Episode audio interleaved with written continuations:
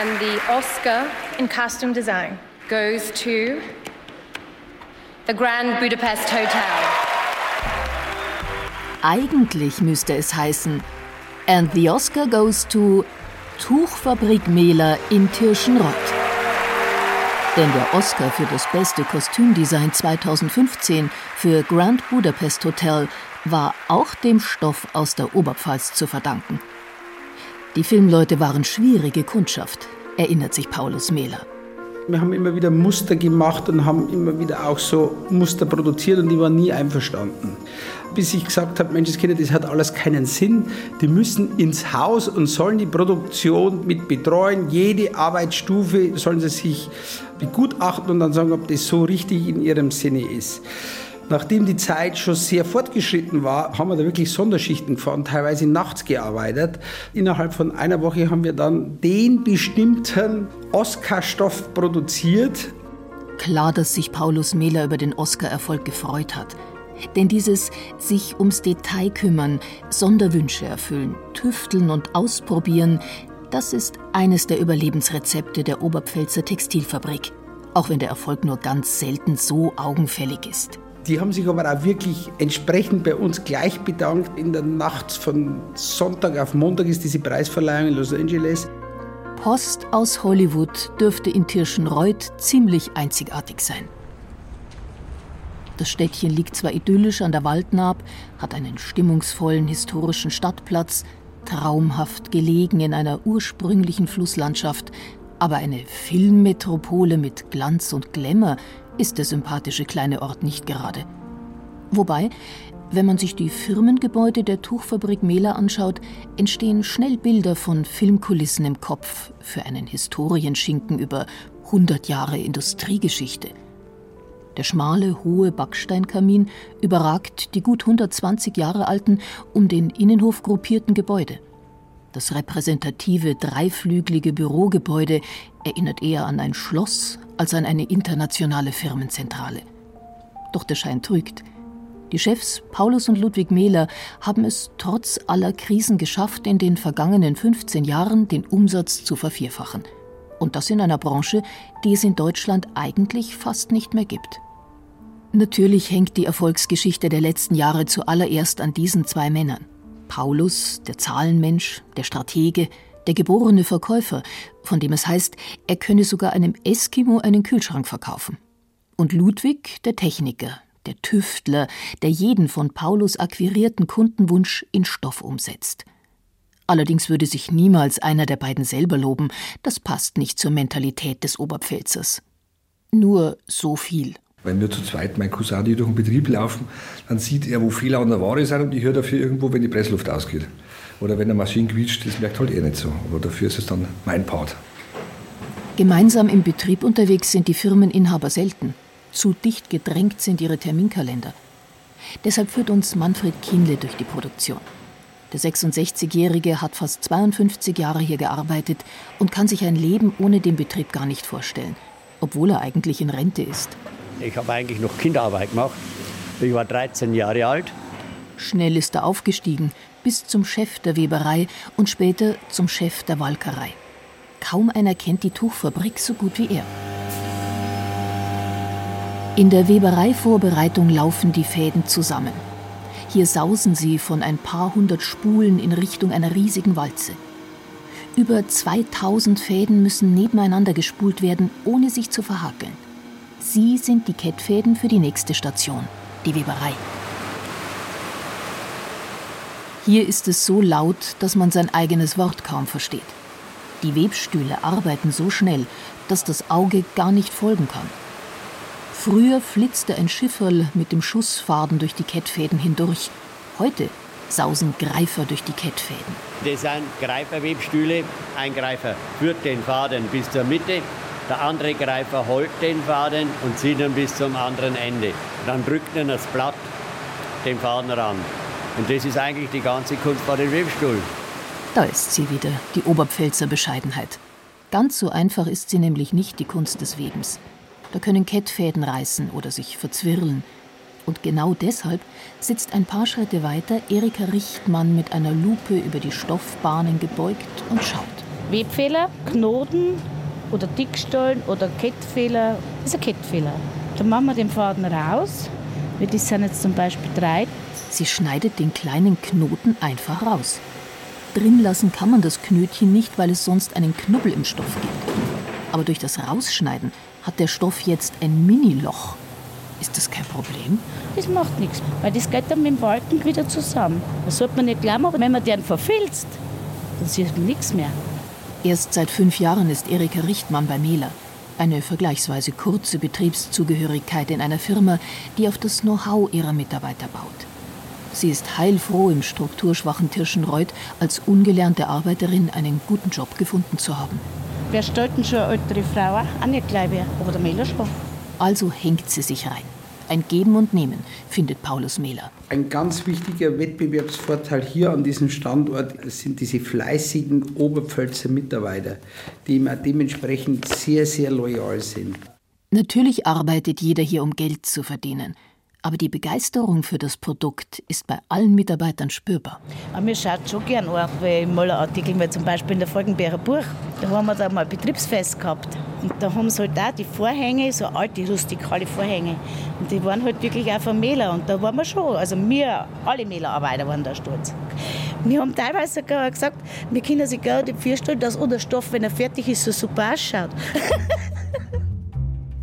1644 ist erstmals ein Tuchmacher Mehler in Tirschenreuth erwähnt. Die Mehlers sind damit das älteste Textilunternehmen Deutschlands.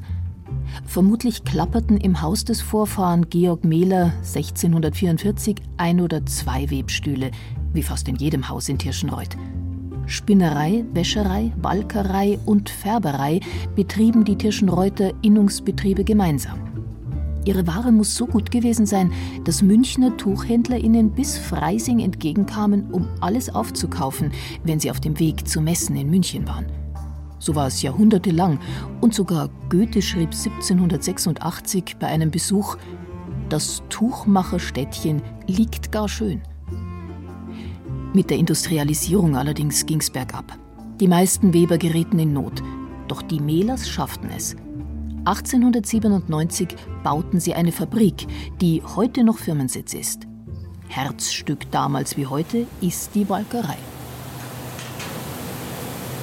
Die zu einer Endlosschlaufe zusammengenähten Stoffbahnen laufen in riesigen Maschinen an Wasserdüsen vorbei durch den Walkkanal, einen Schacht mit verstellbaren Backen, enger oder weiter, je nach Stoffart.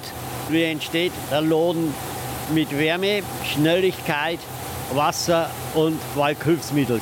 Die Wolle hat ja kleine Widerhaken und so kann sie das richtig verfülzen, dass man keine Struktur mehr sieht. Zwischen drei und 15 Stunden laufen die Stoffbahnen immer wieder rundum, werden benetzt und geknetet, also gewalkt. Und irgendwann ist aus dem Stoff, durch dessen Gewebe man vorher durchschauen konnte, ein undurchdringliches, verfilztes Stück Stoff geworden der Loden. Funktionstextil mit wunderbaren Eigenschaften, atmungsaktiv, wind- und wasserdicht, wärmend.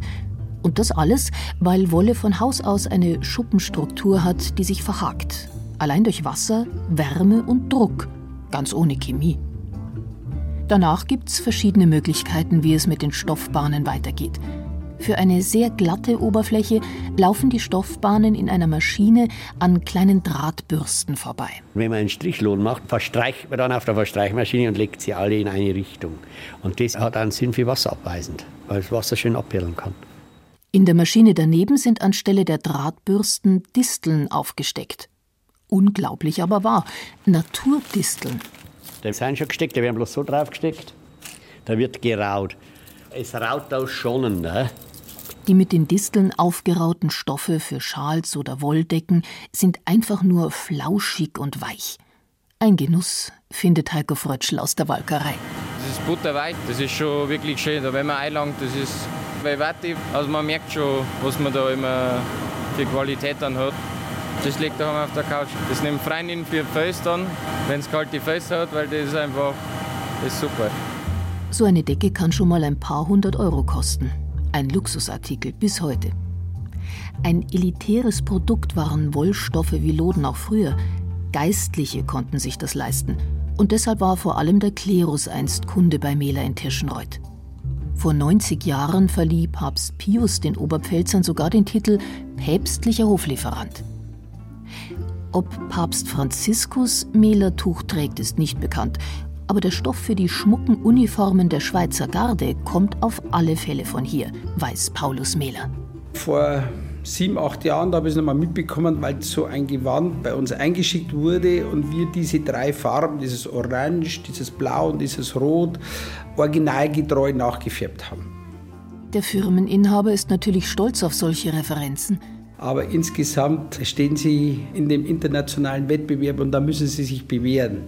Also von ein paar so Besonderheiten kann man nicht leben, aber es ist natürlich schön.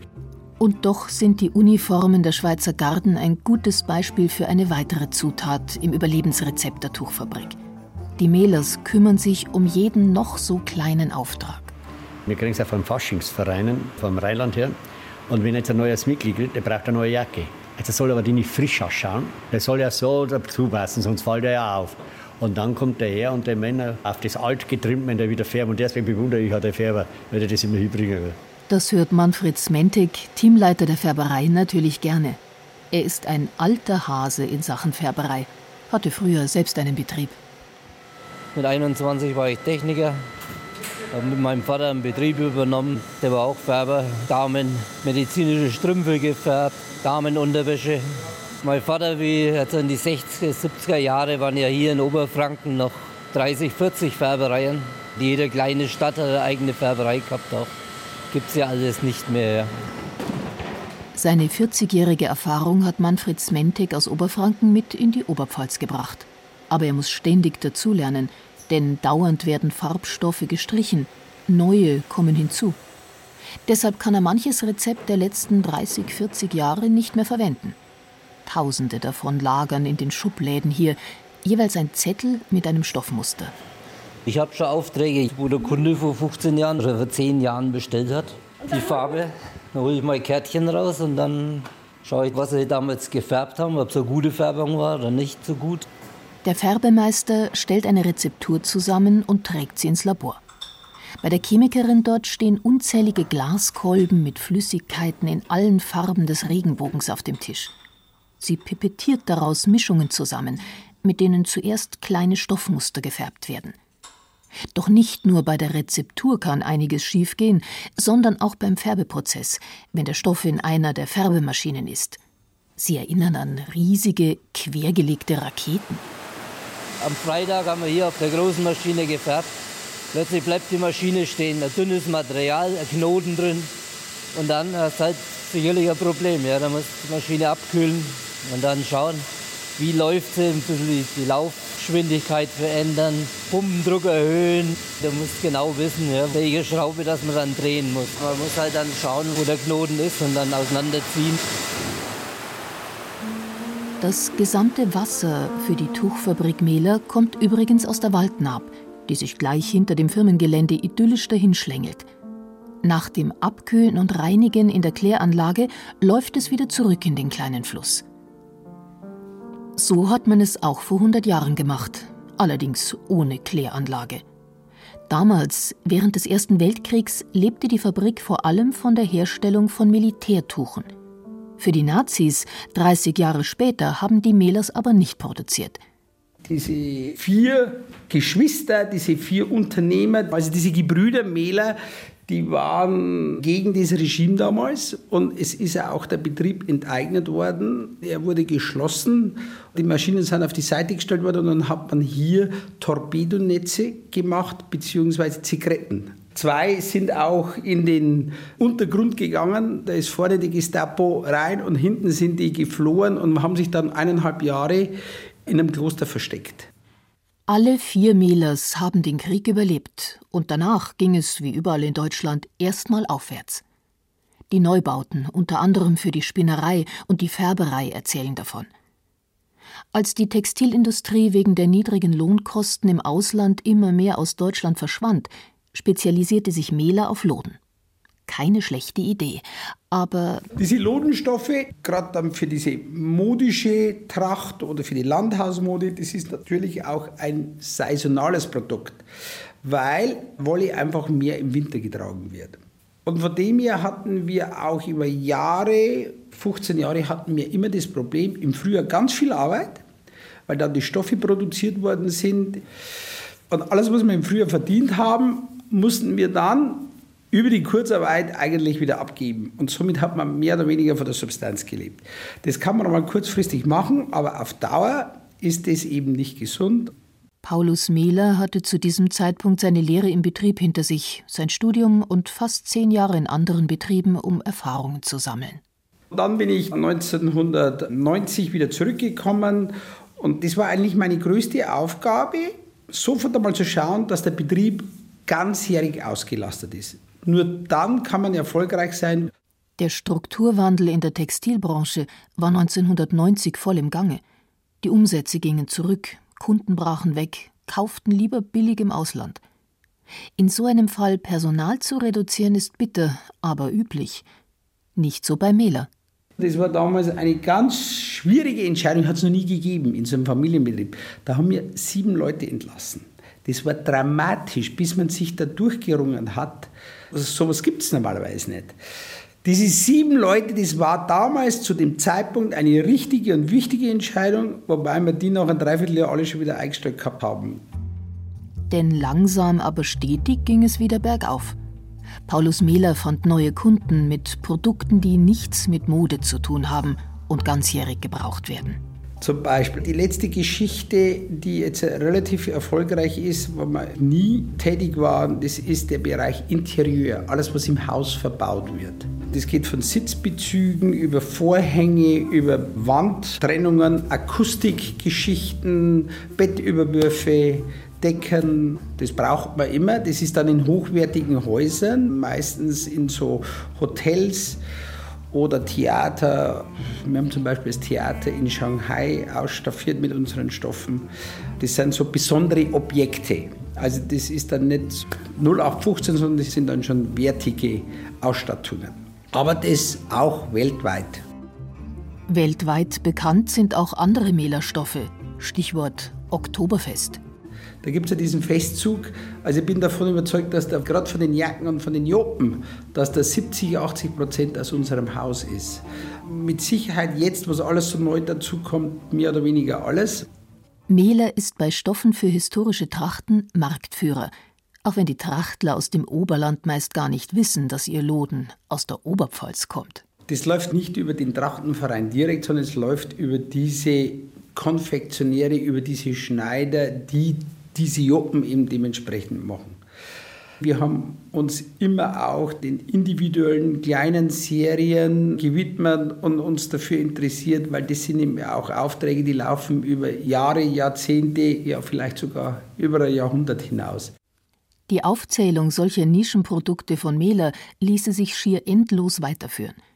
Uniformstoffe für Polizisten, Flugkapitäne oder Stewardessen kommen von hier – genauso wie das Tuch für die Ausgehuniformen und Mäntel der Bundeswehrsoldaten. Für all diese Aufträge gilt, dass sie kontinuierlich immer wieder kommen. Ganz anders als in der schnelllebigen Modebranche. Da kann so ein Boss mal 30.000 Meter kaufen und die nächsten fünf Jahre kennt er den nicht.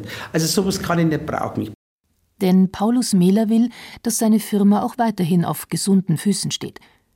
2005 haben die Mehlers deshalb eine Spinnerei in Forst in Brandenburg gekauft. Jetzt kommt die ganze Produktion vom Faden bis zum fertigen Stoff aus einer Hand.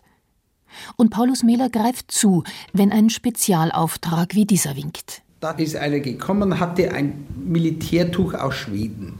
Das ist so ein richtiger dicker Loden und da hat er alle Bestände aufgekauft. Da macht er Taschen draus, da macht er Jacken draus, da macht er Handy-Etuis draus. So, jetzt sind alle Vorräte aufgebraucht. Jetzt sagt er, Mehler, kannst du mir das machen? Der könnte nach Italien gehen, die haben eine große Wohlindustrie. Aber die sagen dann, naja, da will der jetzt 500 Meter, das ist ja lächerlich, da rentiert sich das nicht, jetzt genau den Stoff zu entwickeln. Bei uns ist es jetzt so, wir haben gesagt, also 500 Meter ist ein bisschen schwierig. Wir hätten gern, dass du 1000 Meter machst, dann rentiert sich der Aufwand. Dafür darfst du das bei uns einlagern, musst du noch nicht bezahlen und du kannst es dann über ein, zwei, drei Jahre bei uns abrufen. Auch das ist eine Besonderheit der Tuchfabrik Mehler. Sie übernimmt die Lagerhaltung für langjährige Kunden. Die Stoffmenge von zehn Monaten der Jahresproduktion haben sie eingelagert. Eine gigantische Vorfinanzierung. Technisch nur möglich, weil die Mehlers vor fünf Jahren ein supermodernes Hochregallager gebaut haben. In Wannen, die so hoch gestapelt sind wie ein dreistöckiges Haus, lagern etwa 11.000 verschiedene Stoffe. Fabian Fichtner arbeitet hier und staunt noch immer. Das Faszinierende ist einfach, dass wir so viele Stücke im Lager haben. Das ist unglaublich. Also vorher da haben wir noch ein kleines Regal gehabt. Das hat man noch mit der Leiter gemacht. Da hat man wirklich die Leiter direkt ans Regal gestellt, ist raufgeklettert und hat die einzelnen Stücke aus zwei, drei Meter Höhe rausgezogen und verpackt. da waren vielleicht 100 Stücke drin und jetzt haben wir einfach mal 11.000 da. Also das ist unglaublich.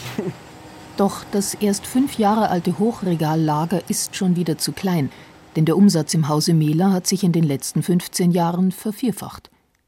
Jetzt tüftelt Ludwig Mehler an den technischen Details für das neue Lager. Die Fabrik ist eingezwängt, hinten von Biotopen an der Waldnaab, vorne von der Straße und rechts und links von anderen Gebäuden. Deshalb wird der schmucke Innenhof mit den Backsteinfassaden überbaut. Jetzt ist im Augenblick spannend. Passt der Boden so oder gibt es da wieder zusätzliche Probleme, die wir noch gar nicht bedacht haben? Wir stellen ja da eine Riesenmasse auch auf eine kleine Fläche drauf. Wird ja ganz schön hoch. Beide Mehler-Cousins leben auf dem Betriebsgelände. Paulus mit Frau und fünf Kindern im großen Eingangsgebäude über den Büros. Ludwig mit Frau und zwei Töchtern in einem Haus auf dem Gelände. Hier dürfte die letzte Zutat zum Erfolgsrezept zu finden sein, abgesehen von der Produktion aus einer Hand, den Nischenprodukten, der Unabhängigkeit von einzelnen Kunden, der schnellen Warenversorgung durch die große Lagerhaltung und den motivierten Mitarbeitern. Gemeint ist die Mentalität der Unternehmerfamilie. Der Familiensinn, der sich auch darin äußert, dass Paulus und Ludwig zwar die Geschäftsführer sind, aber auch Ludwigs Schwester Edith als Leiterin der Weberei und der Spinnereiplanung mit voller Kraft für die Firma arbeitet. Und dann ist da noch die Sparsamkeit der Mehlers. Ich wohne jetzt auch im Betrieb, ich habe also kein eigenes Haus. Und auch jeglicher Gewinn bleibt immer im Betrieb. Das ist die Philosophie. Es ist über das Unternehmen erwirtschaftet worden und somit muss es auch im Unternehmen bleiben. Wir haben keine Immobilien, wir haben kein Ferienhaus, wir haben keine Yacht, das bleibt alles im Unternehmen. Und von dem her ist die Eigenkapitalquote dementsprechend hoch und es gibt dann auch eine gewisse Substanz. Und so soll es auch in Zukunft bleiben, sagt Paulus Mehler, der in elfter Generation zusammen mit seinem Cousin Ludwig das Unternehmen führt. Ich habe fünf Kinder. Meine fünf Kinder müssen alle einmal verzichten auf ihren Pflichtteil, sondern es wird nur einer bekommen. Einer tritt das Erbe an, einer hat auch die Verantwortung und einer muss das weiterführen. Das Gleiche gilt für die zwei Töchter von Ludwig Mehler. Das Familienunternehmen ist also gut aufgestellt für die Zukunft. Und vielleicht jubeln sie dann wieder einmal bei der Oscarverleihung in Hollywood. The Oscar goes to Tuchfabrik Mehler in Tirschenreuth. Wenn einer ihrer Stoffe der große Gewinner ist.